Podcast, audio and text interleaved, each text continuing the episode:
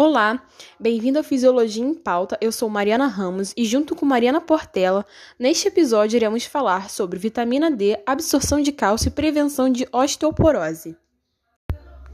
Primeiramente, vamos falar da fisiologia do tecido ósseo. O tecido ósseo apresenta como algumas de suas funções o depósito de cálcio, proteção de órgãos vitais, suporte de tecidos moles e proteção de medula óssea.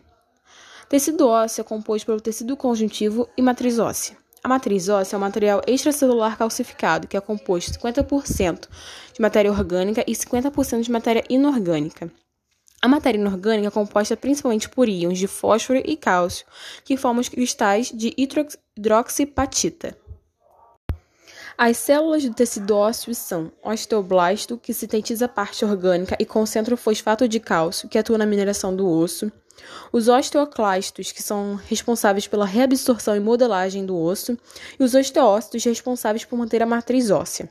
O osso é formado também por endósteo e periósteo, que são as coberturas internas e externas do osso, respectivamente. Em seguida, vamos falar das características gerais da vitamina D.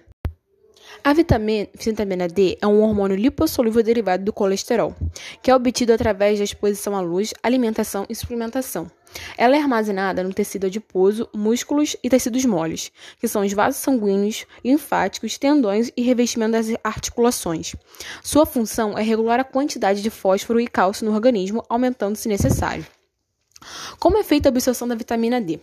A vitamina D é absorvida quando incorporadas pelos quilomicrons, que serão absorvidos pelo sistema linfático e levados ao sangue venoso. Dessa forma, no fígado, os quilomicrons sofrem hidrólise e a vitamina D é ativada, armazenada ou distribuída. A vitamina D sofre a hidroxilação, que ocorre primeiro no fígado e depois nos rins, sendo regulado pelo paratormônio, o PTH, que também regula a concentração de cálcio. Essa vitamina D hidroxilada atua no intestino delgado, estimulando a absorção de cálcio, e no rim, estimulando a reabsorção de cálcio filtrado glomerular. Agora vamos falar do cálcio. O cálcio é um mineral importante para funções como contração muscular, transmissão de impulsos nervosos, mitose e coagulação sanguínea. Sua absorção ocorre através do transporte ativo predominantemente no duodeno e no jejum proximal e através da difusão passiva no jejum distal e ilho. Assim que absorvido, o cálcio é depositado no tecido ósseo, sendo mobilizado em caso de diminuição da concentração de cálcio no sangue. Esse processo pode ocorrer de duas formas. A primeira envolve os cristais de hidroxipatita na matriz inorgânica do osso. Os íons de cálcio presentes na, nos cristais migram para o líquido intersticial e logo após para o sangue. O segundo mecanismo ocorre através da ação do paratormônio, que é mais lento dos dois. O paratormônio age estimulando o rim a produzir a forma ativa da vitamina D, levando à reabsorção óssea e que leva ao aumento da reabsorção de cálcio e liberando assim de fosfato de cálcio.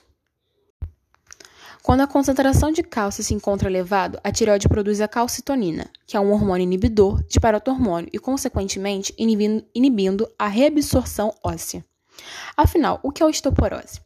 A osteoporose é uma doença onde a massa óssea é reduzida, fragilizando a estrutura do osso, aumentando o risco de fraturas.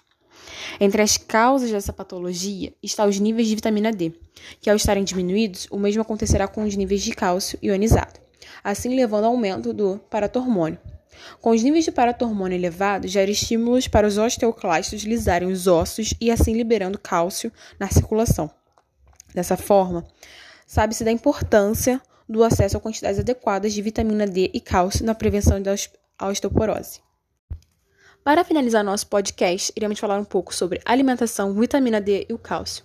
Por mais que a maior parte da vitamina D seja adquirida através da exposição à luz solar, a alimentação também exerce grande importância. Alimentos como carnes, pescados, ovos, arroz, trigo, algumas hortaliças, leite e seus derivados, é possível encontrar vitamina D. Já o cálcio é possível ser encontrado em leite e seus derivados, ovos, banana e algumas hortaliças. Mas cuidado! Alguns alimentos interferem na absorção de cálcio. São aqueles que possuem fitatos, oxalatos e taninos, que, que ao se unirem ao cálcio, formam complexos insolúveis, diminuindo sua absorção. E com isso, finalizamos o Fisiologia em Pauta. Espero que tenha gostado e até o próximo episódio.